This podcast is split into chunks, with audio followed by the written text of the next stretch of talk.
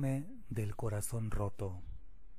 La frase se me ha roto el corazón no es tan poética como parece.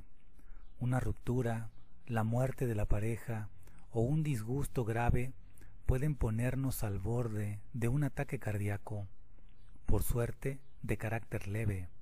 Está comprobado, recibir una mala noticia como la inesperada muerte de un familiar o sufrir un severo disgusto como tener una fuerte discusión con una vecina puede debilitar de forma grave el corazón y hacernos sufrir, lo que popularmente se denomina síndrome del corazón roto, un fallo cardíaco que tiene los mismos síntomas que el infarto de miocardio, pero sin sus graves consecuencias.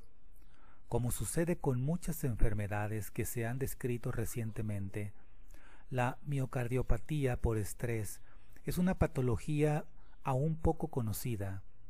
El síndrome de disfunción apical transitoria o miocardiopatía por estrés tipo Takotsubo fue descrito por primera vez en los años 90 en Japón. Se le denominó Takotsubo porque así se llama una vasija abombada y con el cuello estrecho, usada tradicionalmente entre los pescadores nipones para atrapar pulpos. La enfermedad se caracteriza por cursar de forma similar a un infarto de miocardio, con una debilidad cardíaca transitoria en la cual la parte del corazón afectada, el ventrículo izquierdo, adquiere una forma similar a la de la vasija. Se produce en personas sin estrechamiento de las arterias coronarias y su pronóstico es generalmente benigno, con una mortalidad intrahospitalaria inferior al 5%, pero pueden producirse complicaciones graves en uno de cada cinco casos.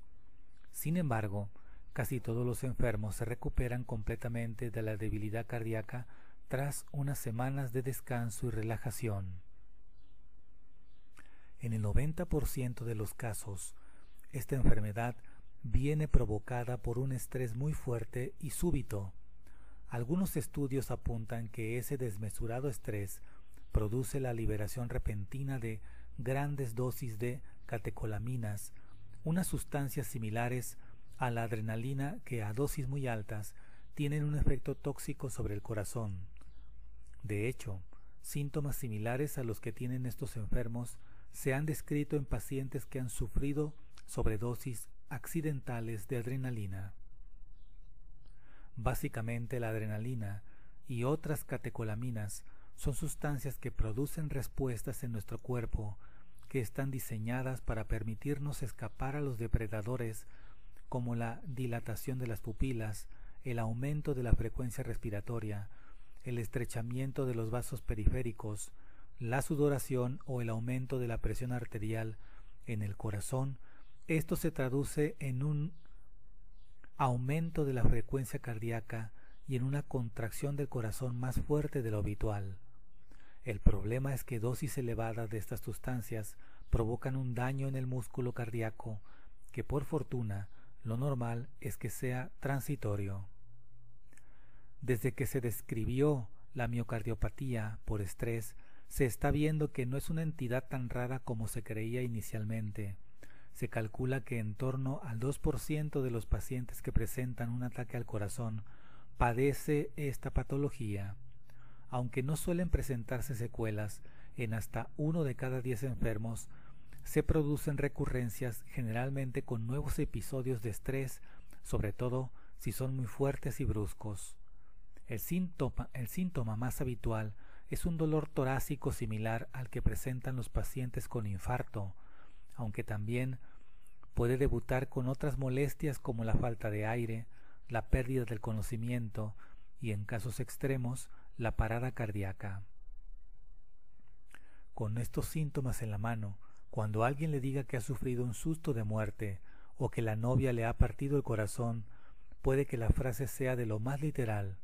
A raíz de un reciente caso, España ha sido el primer país del mundo donde se ha descrito el síndrome de muerte súbita tras detención policial que podría ser, con toda seguridad, una variante de la miocardiopatía por estrés.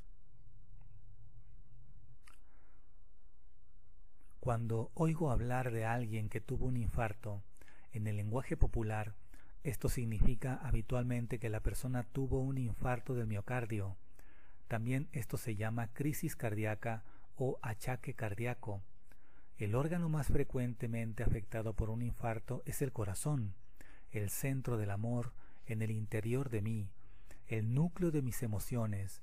El achaque cardíaco es para el cuerpo un modo desesperado de enseñarme que voy demasiado lejos, que presto demasiada atención a los aspectos materiales, externos y anodinos de mi vida, mi estatuto social, en vez de volver a lo esencial de mi vida, que es la alegría de vivir del corazón en familia, de expresar el amor, de amarme a mí mismo, de saborear cada momento con intensidad. Estoy tan atado a todo lo que forma parte de mi territorio, mi mujer, mi trabajo, mis amigos, mi casa, etc., que si tengo la sensación de haber perdido o que estoy a punto de perder algo o a alguien en el interior de mi territorio, puedo resistir a lo que sucede y haré una crisis cardíaca. Quisiera, con todo mi corazón, seguir siendo el jefe, el dueño a bordo. Los achaques cardíacos también están vinculados a mis propios sentimientos y a lo que vivo con relación a estos hasta donde soy yo capaz de sentir el amor y de expresarlo a los demás? ¿Hasta qué punto soy yo capaz de amarme y aceptarme tal como soy? ¿Me obligo yo a ser alguna otra persona y a hacer demasiado para probar a los demás lo que soy y lo que valgo? ¿Es mi ira y frustración, mi agresividad, que demasiado tiempo contenidas ya no pueden más y explotan? el descubrimiento de los aspectos más importantes y significativos de la vida no se reduce a la cantidad de dinero ganado o al éxito que tengo. El corazón puede estar asociado a la compasión y al amor, pero también puede asociarse a su opuesto que es la hostilidad, el odio y el rechazo. El achaque cardíaco se produce generalmente en un periodo de la vida en que bien es demasiado fuerte la competición Bien vivo una presión financiera aliada a la falta de cariño creciente de la familia y de mis seres queridos cercanos. Es la separación entre mis sentimientos, mi implicación, mis relaciones y el universo, así como sus ritmos naturales, que atrofian mi corazón. Pienso rechazar a los demás, pero en el fondo me rechazo a mí mismo. Necesito ir con la corriente y tomar el tiempo de aceptar todo lo que la vida debe darme y comprender para volver a hallar la paz interior y sentir en todo mi cuerpo la ternura, la dulzura, el amor que me habitan y que solo piden nutrir mi corazón y conservarlo en buena salud. Espero que sea para ti un mensaje para retomar el camino de la salud, la armonía y el balance interno. Te recomiendo que practiques yoga, practica meditación o tai chi. En la descripción del video te dejo unos enlaces interesantes que te pueden servir para tener una orientación sana en tu vida. Que tengas una vida feliz y un abrazo de luz.